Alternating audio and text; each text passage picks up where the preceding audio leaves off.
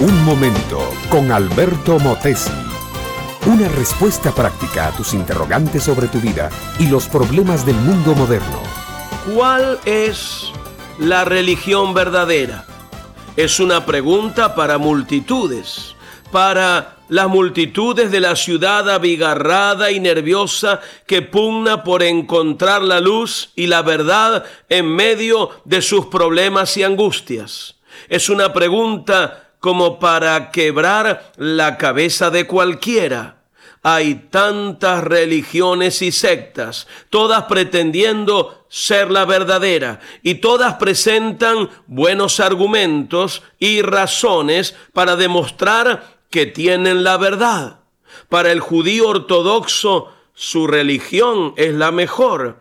El musulmán devoto antes se deja desollar que negar que Alá es Dios y Mahoma su profeta. Dentro del tablero del cristianismo, cada iglesia, salvo honrosas excepciones, todas ellas se proclaman a sí mismas las únicas con toda la verdad. Mientras tanto, el mundo sigue de mal en peor.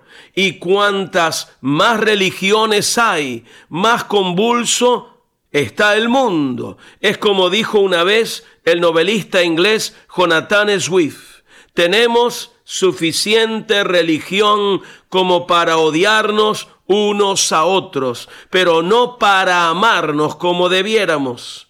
Más de la mitad de la sangre derramada en el mundo en guerras y matanzas ha sido por motivos religiosos. El 80% del resquemor entre individuos proviene de profesar religiones diferentes y el 100% de las tinieblas en cuanto a la verdad y verdad con mayúscula es debido a las religiones. Dios ha hecho la verdad, la verdad que es Jesucristo. El hombre ha hecho las religiones del fondo de los siglos, de aquel estupendo siglo octavo antes de Cristo que vio nacer en Israel la majestuosa estirpe de los profetas, nos viene la voz de Miqueas para decirnos: Oh hombre, Dios te ha declarado que sea lo bueno y que pide de ti el Señor, solamente hacer juicio y amar misericordia y humillarte para andar con tu Dios.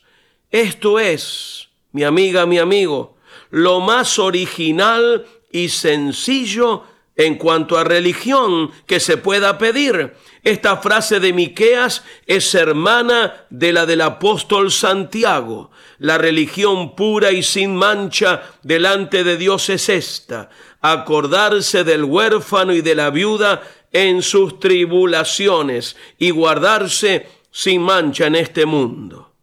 Y el Señor Jesucristo, resumiendo todos los deberes religiosos del hombre, dice lo siguiente, el primer mandamiento de todos es este, amarás al Señor tu Dios con todo tu corazón, con toda tu alma, con toda tu mente.